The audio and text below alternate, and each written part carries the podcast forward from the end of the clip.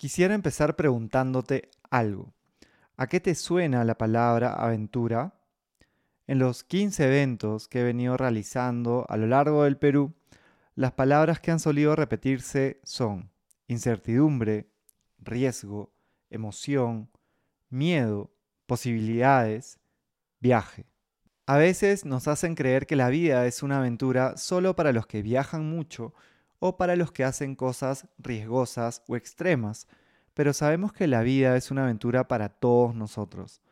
No sabemos qué va a pasar mañana, tenemos sueños, miedos, queremos sentirnos queridos, queremos encontrar calma, queremos vivir con más salud, tanto mental como física. La aventura humana está aquí mismo, está en ti, está en mí, la estamos viviendo ahorita.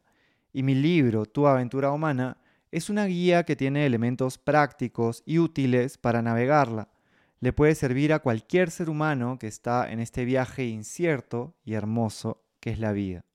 Tu aventura humana tiene nueve capítulos que pueden ayudarte a navegar esta vida con más paz, bienestar y confianza. El primer capítulo es Una visión para mi vida. Quisiera invitarte a cerrar los ojos, también puedes hacer este pequeño ejercicio sin cerrarlos. Ahora imagina que has viajado cinco años hacia el futuro. Enfócate en los detalles. ¿Qué emociones tienes? ¿Dónde vives? ¿Cómo son tus relaciones más cercanas? ¿Cuánta libertad tienes para manejar tus horarios? ¿Cuánto dinero ganas? con qué frecuencia te ejercitas o te mueves. ¿A qué te dedicas? Que tu imaginación dibuje una imagen clara. Hay una noche en mi vida que sucedió hace casi 30 años, pero la recuerdo como si fuese ayer. Tenía 10 años, estaba en mi cuarto cuando de pronto escuché bulla. Parecían ser objetos que se rompían. Bajé hasta la mitad de las escaleras. Los ruidos venían desde la sala. Supe lo que era. Mi papá estaba otra vez borracho. Me senté en las escaleras pensando en cómo resolver esa situación. Veía cómo los adornos y ceniceros se estrellaban contra la pared. Respiraba desde el pecho y de manera agitada. Quería que mi papá se calle y que se calme, pero no sabía cómo hacerlo. Llamé a un tío, que también era mi vecino, que por suerte pudo venir y nos ayudó a calmarlo. Esa fue una sola noche de muchas que me tocaron vivir. Durante esas noches, durante esos años, me costó mucho calmarme. A veces me frustraba tanto que le pegaba al piso. Tenía mucha rabia que no sabía gestionar. Sé el impacto que tiene calmar mi mente para mi vida. Me puede ayudar a navegar esta vida que trae retos a diario con más calma y claridad. El segundo capítulo se llama Calmo mi mente. En esta aventura incierta, calmar tu mente te ayudará a pensar y actuar con más claridad e intencionalidad. Propongo cuatro formas para hacerlo. La primera es ejercita tu capacidad para estar en el presente. La segunda es conoce tus emociones. La tercera es conecta tus tres cerebros, las redes neuronales que tienes en el cráneo, corazón y estómago. La cuarta es encuéntrale un significado a las situaciones retadoras. El tercer capítulo de mi libro se llama Más autoestima y tiene siete formas de incrementarla. Algunas de ellas son reconoce tus fortalezas, háblate bonito y perdónate por el pasado. La autoestima no es algo que tienes o no tienes, es algo que puedes cultivar cada día de tu vida.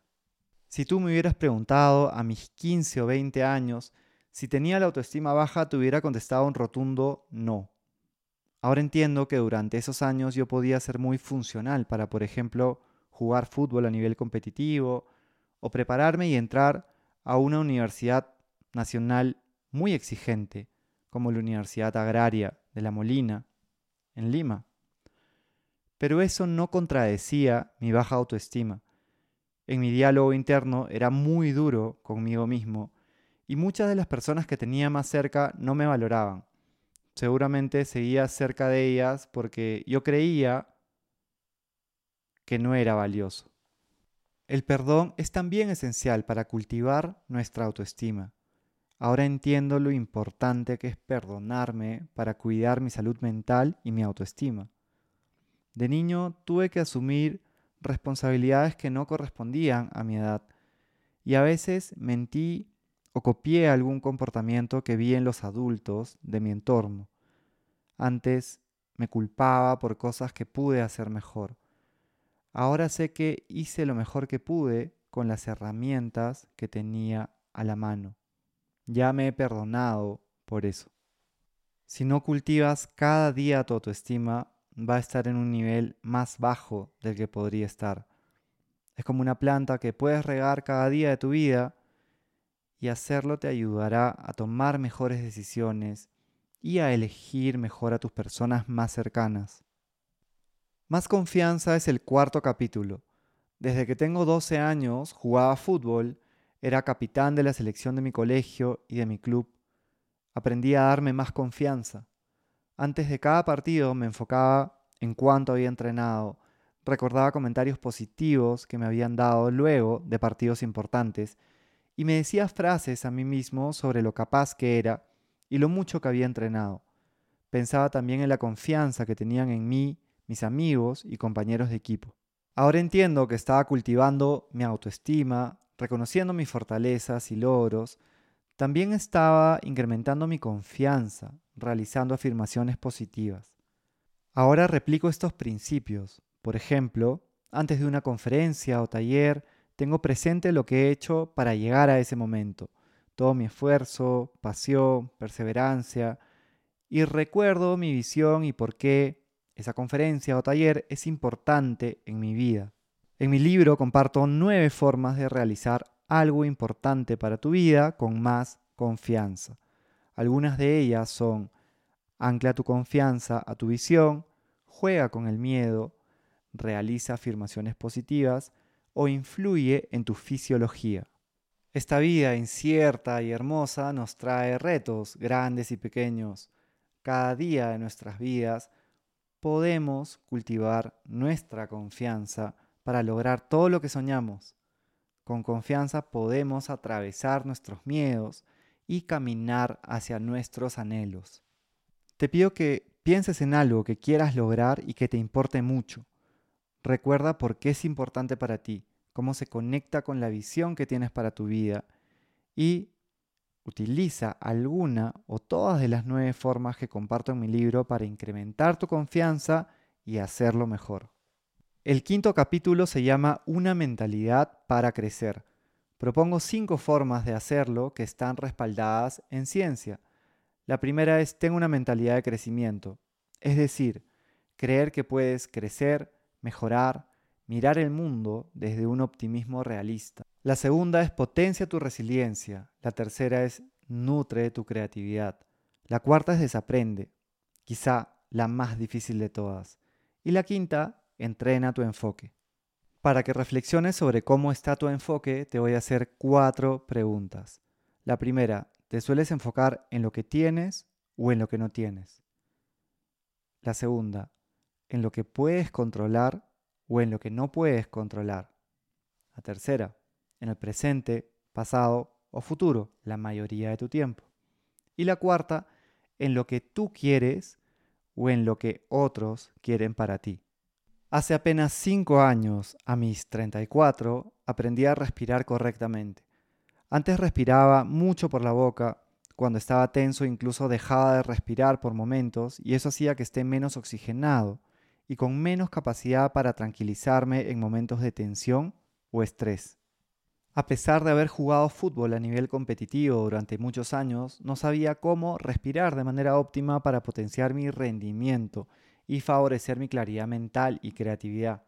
Ahora, después de años de conversaciones con expertos a nivel mundial, de revisión de decenas de estudios y de libros, y de obtener mi certificación como instructor avanzado de respiración, comparto en mi libro lo que he descubierto acerca del poder de la respiración. Otro momento de quiebre en mi vida fue cuando cumplí 33 años. Hace 6 vine a Miami por año nuevo para pasarlo con Juan Luis, mi hermano mayor.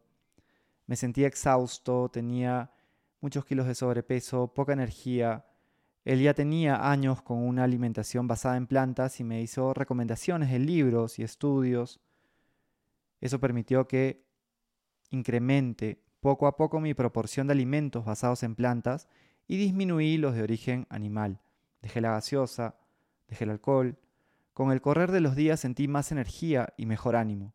Hoy, ya desde hace más de cuatro años, no como ninguna carne animal y mi salud y nivel de energía están mejores que nunca. La respiración y la alimentación son dos de las seis raíces del bienestar que planteo en el capítulo 6, llamado Me hago cargo de mi bienestar. Estas raíces son 1. Mejora la forma en la que respiras. 2. Nútrete a través de tu alimentación. 3. Duerme lo que tu cuerpo necesita. 4. Muévete a diario. 5. Gestiona tus emociones. 6. Cultiva tus creencias. Si nutres estas raíces, vivirás más años y con mejor salud. Cuando decidí empezar ese cambio de alimentación, no sabía cómo hacerlo. Supe por redes sociales de personas que estaban haciendo detox, consumiendo solo licuados o jugos prensados en frío por varios días, y probé eso pero me sentí más débil y no fue algo que quise repetir. Conversé con nutricionistas y doctores que me dijeron que lo mejor era incluir la mayor cantidad de alimentos basados en plantas, como frutas, menestras, cereales y vegetales. Empecé a hacerlo y poco a poco fui sintiéndome mejor.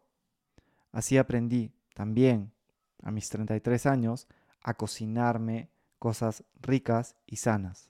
También quería hacer deporte y como ya no jugaba fútbol, que era mi deporte usual, amigos me empezaron a recomendar que corra y que me prepare para una maratón.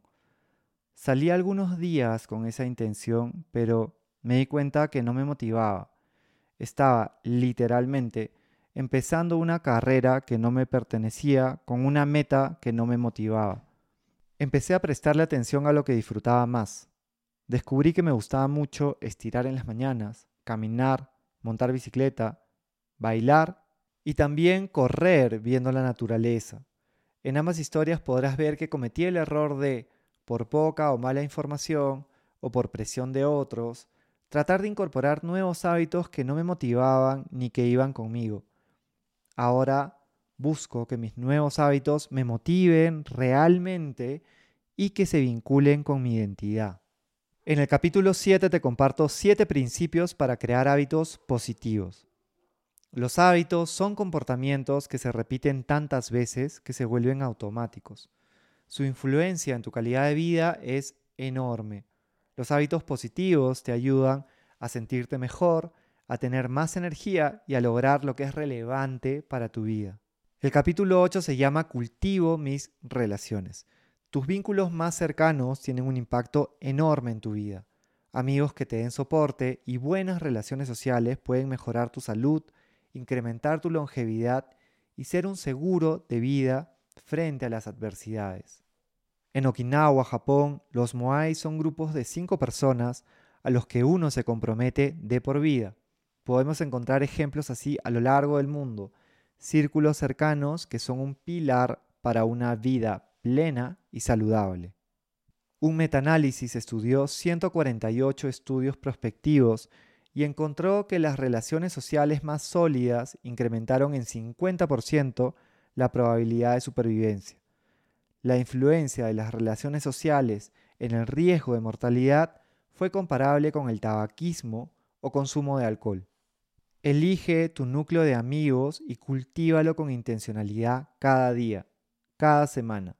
Una llamada, un mensaje o una visita pueden ser luz y nutrientes para que tus amistades más cercanas florezcan. Dos veces de mi vida he llegado a la clínica con una úlcera. Ambas fueron en gran medida porque no sabía gestionar mis emociones. Y cuando llegaban problemas en mi vida y en mi emprendimiento social, me desbordaba. La segunda vez pasó en el 2014 luego de que mi abuelo y mi papá fallezcan con un día de diferencia, y de problemas graves en la comunidad con la que trabajo. Llegué con 5 de hemoglobina y me tuvieron que hacer inmediatamente una transfusión de sangre. Dormí en cuidados intensivos y vi una señora morir a mi lado. El doctor me dijo que si llegaba dos horas después ya no la contaba. Este recuerdo me ayuda a agradecer el estar vivo hoy. También me recuerda la importancia de yo estar bien para estar al servicio. Luego de esto fui al psicólogo por varios años, mejoré mucho mi alimentación, prioricé descansar bien y gestionar mis emociones cada día de mi vida. Y el último capítulo se llama Una vida para servir. Notarás el juego de palabras. La vida se enriquece cuando estamos al servicio. Cuando lo hacemos, servimos para el mundo. Te comparto cinco principios para servir. 1. Para hacer el bien tienes que estar bien. Los ocho capítulos anteriores se enfocan en que estés bien para que puedas hacer el bien desde tus interacciones. 2. Suelta el ego. Es dejar de lado la idea de que eres lo que tienes, ya sean tus bienes materiales, tus logros, tu puesto de trabajo o cantidad de seguidores. 3. Recuerda el contexto. Recordarlo te puede ayudar a ver los privilegios que has tenido en tu vida para acceder, por ejemplo, a una buena educación o a tener mejores oportunidades en la vida. 4. Agradece desde el corazón. Hacerlo puede ser un regalo para la persona que te escuche. Y 5. Contribuye desde acciones cotidianas. Te invito a pensar en una forma simple de contribuir hoy o mañana si estás escuchando este episodio de noche. Puede ser con alguien que conozcas, con un desconocido, con un animal callejero o con tu planeta. Quizá es darle un regalo a la persona que barre tu ciudad, llamar a ese amigo que sabes que necesita a alguien que lo escuche, o emprender una acción pequeña para cuidar nuestro planeta.